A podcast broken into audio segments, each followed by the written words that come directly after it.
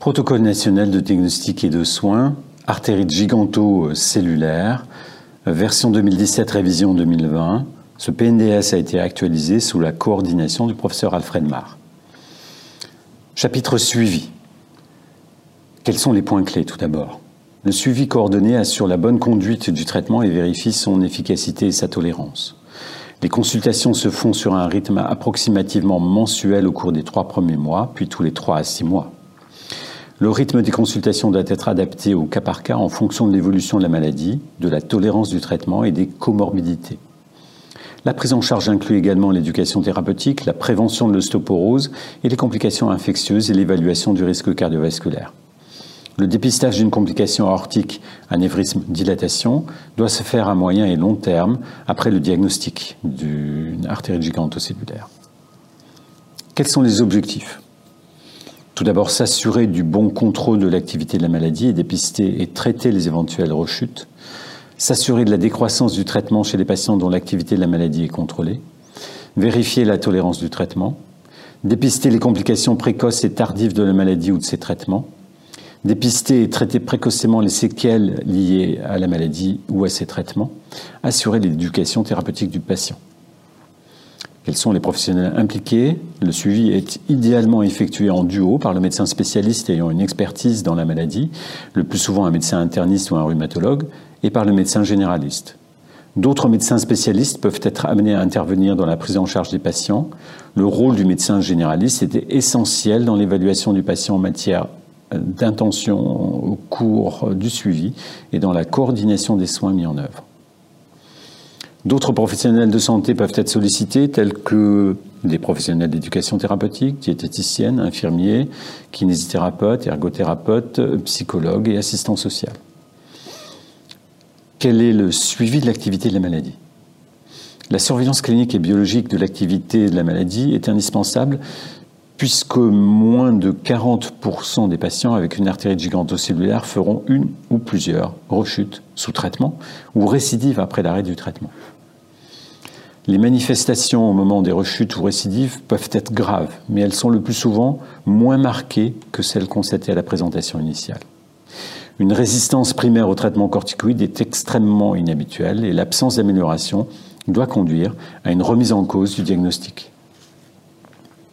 La surveillance clinique doit s'assurer de la régression des manifestations de l'artérite gigantocellulaire sous traitement corticoïde et de l'absence de réapparition de manifestations lors de la décroissance du traitement.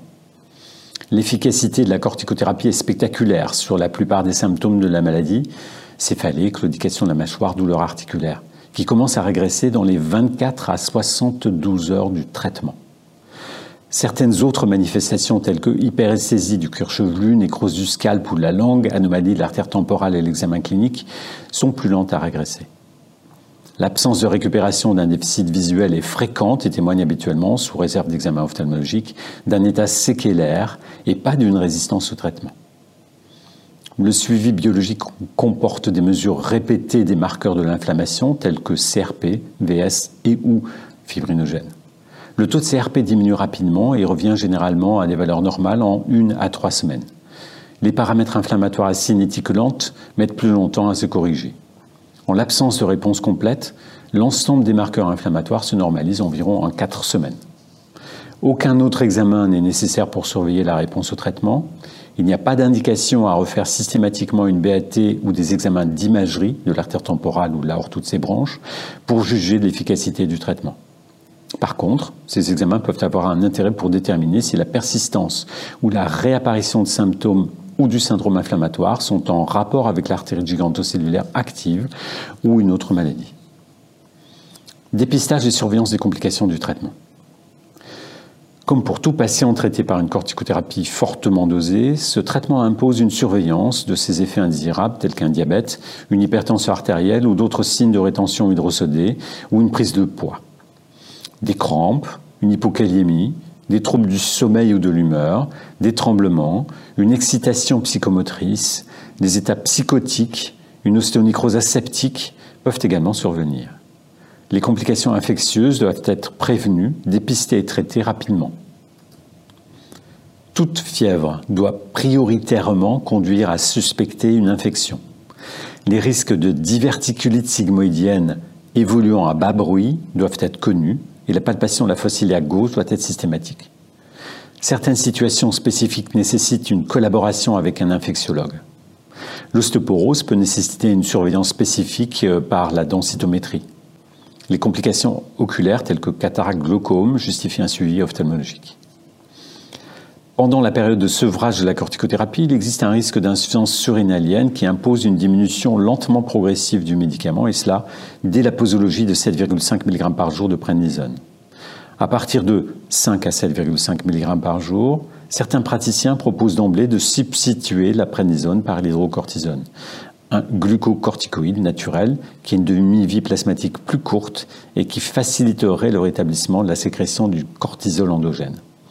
D'autres praticiens proposent de dépister systématiquement une insuffisance surrénalienne par le dosage en première intention de la cortisolémie matinale, entre 7h et 8h le matin, et à plus de 24 heures de la dernière prise de prénisone. En cas de cortisolémie normale, c'est-à-dire plus de 14 microgrammes par décilitre ou euh, plus de 400 nanomoles par litre, le sevrage de la prénisone peut être poursuivi sans recours à l'hydrocortisone. Une cortisolémie basse à moins de 5,1 microgrammes par décilitre ou 140 nanomoles par litre, signe une insuffisance surrénalienne il est alors conseillé de substituer la pranisone par l'hydrocortisone à la posologie de 20 mg par jour en 2 à 3 prises. En cas de cortisolémie intermédiaire entre 5,1 et 14 microgrammes ou 140 et 400 nanomoles par litre, il y a une insuffisance surrénalienne partielle. Dans ce cas, la décision de la nécessité de substituer la prénisone par l'hydrocortisone peut être aidée par une étude de la sécrétion endogène de cortisol par un test de stimulation au synactène à 250 microgrammes. Si la cortisolémie après stimulation est inférieure à 20 microgrammes par décilitre ou 550 nanomoles par litre, on peut préconiser de remplacer la prénisone par l'hydrocortisone en sachant qu'une dose de 10 mg par jour pourrait être suffisante. La conduite du traitement par hydrocortisone impose une surveillance clinique et biologique et la mesure de la cortisolémie du matin, éventuellement euh, complétée par un test dynamique tous les trois mois et permet de suivre la récupération de la fonction surrénalienne. Dans tous les cas, le risque d'insuffisance surrénale chez ces patients sous corticothérapie prolongée et qui ne reçoivent qu'une faible posologie de prénisone doit être gardé à l'esprit en cas de stress, telle une infection intercurrente ou une intervention chirurgicale. La prescription de méthotrexate impose une surveillance de l'hémogramme, du bilan hépatique et de la fonction rénale, de complications infectieuses et de signes respiratoires qui pourraient traduire une pneumopathie médicamenteuse aiguë. La prescription de tocilizumab impose une surveillance de l'hémogramme, du bilan hépatique, de complications infectieuses et de signes de perforation digestive basse, notamment chez les patients aux antécédents de diverticulose ou d'une autre maladie colique. Dépistage maintenant des complications aortiques. Les patients atteints d'artérite gigantocellulaire sont à plus haut risque de développer une dilatation, un anévrisme, une dissection ou une insuffisance aortique. Ce risque est particulièrement élevé pour les anévrismes de l'aorte thoracique ascendante qui surviennent 2 à 7 fois plus fréquemment qu'une population générale. Dans l'absolu, 2% des patients avec artérite gigantocellulaire sont diagnostiqués avec un anévrisme ou une dissection dans l'année qui suit le diagnostic. Les complications aortiques sont habituellement diagnostiquées plusieurs années après la découverte de l'artère gigantocellulaire, mais une dilatation ou un anévrisme de l'aorte peuvent être présents d'emblée. Les complications aortiques sont une cause de mortalité au cours de l'artère gigantocellulaire. Les facteurs prédictifs de la survenue d'une complication aortique sont mal connus, mais le tabagisme semble incriminé.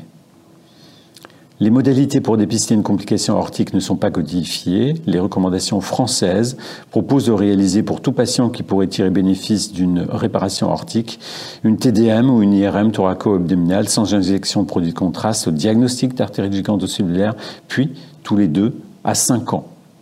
Certains praticiens suggèrent également de mesurer le diamètre aortique par une échographie cardiaque par voie transthoracique. La surveillance doit être plus rapprochée en cas de découverte d'une dilatation ou d'un anévrisme aortique ou d'une dilatation de l'anneau aortique et doit se conformer aux règles de suivi d'un anévrisme ou d'une insuffisance aortique. Comment maintenant assurer le dépistage des complications cardiovasculaires? Les patients avec une artère gigantocellulaire ont une morbimortalité cardiovasculaire et cérébrovasculaire 1,5 à 2 fois supérieure à celle de la population générale. Cela doit conduire à une évaluation et à la prise en charge des principaux facteurs de risque cardiovasculaire traditionnels selon les recommandations en vigueur et à un examen clinique vasculaire complet régulier. Une échelle de type SCORE sur Internet, elle est sur heartscore.com peut être une aide à l'évaluation du risque d'événements euh, cardiovasculaires fatal à 10 ans et conduire à des adaptations hygiéno-diététiques, psychosociales et médicamenteuses basées sur des objectifs à atteindre. Les explorations cardiovasculaires de dépistage sont à discuter au cas par cas avec un spécialiste des maladies cardiovasculaires en fonction de la symptomatologie rapportée par les patients, du niveau du risque cardiovasculaire individuel et des données de l'examen clinique. En pratique maintenant, comment assurer le suivi d'un patient après le diagnostic et la mise en route du traitement? Euh, quelles, sont les questions que le clinicien doit se poser lors de chaque visite? Première question, le traitement est-il efficace? Alors en entretien, il faut s'assurer de l'amélioration, la disparition des signes initiaux, céphalée, PPR, signes oculaires, fièvre, etc. L'examen clinique, palper les tempes, euh, évaluer le poids. Pour les examens complémentaires, faire une CRP, fibrinogène et UVS. Question suivante. Y a-t-il des signes d'atteinte des gros troncs artériels euh, En entretien, voir s'il euh, y a euh, une claudication, des douleurs thoraciques, abdominales, une dyspnée. À l'examen clinique, voir s'il y a l'abolition d'un pouls, une anisotension, un souffle vasculaire, un souffle d'insuffisance aortique. Et bilan complémentaire, il fait appel à l'ECG, l'échodopleur artériel, l'angio-TDM ou l'angio-IRM. Question suivante, le traitement est-il bien toléré? À l'entretien avec le patient, s'assurer de l'absence de fièvre ou de syndrome infectieux, prendre le poids, euh, rechercher tremblement, nervosité, troubles psychiques, insomnie. Voir s'il y a des douleurs vertébrales, une faiblesse musculaire, des troubles visuels.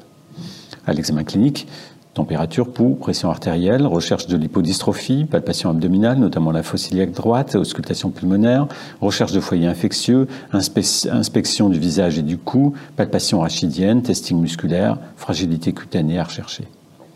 Et euh, les anomalies biologiques à suivre, la glycémie, la kaliémie, euh, s'il y a une suspicion d'infection, faire des bilans complémentaires, notamment des hémocultures. S'il y a une suspicion de fracture vertébrale, faire des radiographies standards et envisager une densitométrie. S'il y a une suspicion d'ostéonécrose, sont les radios standards, l'IRM. S'il y a des troubles visuels, une consultation euh, avec l'ophtalmologiste. Et enfin, euh, dernière question, le traitement corticoïde est-il bien conduit? Les objectifs de décroissance de la prénisone pour une artère gigantocellulaire nouvellement diagnostiquée, c'est 15 mg à 3 mois, enfin 15 à 20 mg, 7,5 mg à 6 mois, enfin 7,5 à 10, et 5 mg à 12 mois, avec un sevrage entre 18 et 24 mois. Mais attention, pour une artère gigantocellulaire nouvellement diagnostiquée et associée d'emblée à un traitement adjuvant type tocilizumab méthotrexate, l'objectif de décroissance des corticoïdes est plus rapide.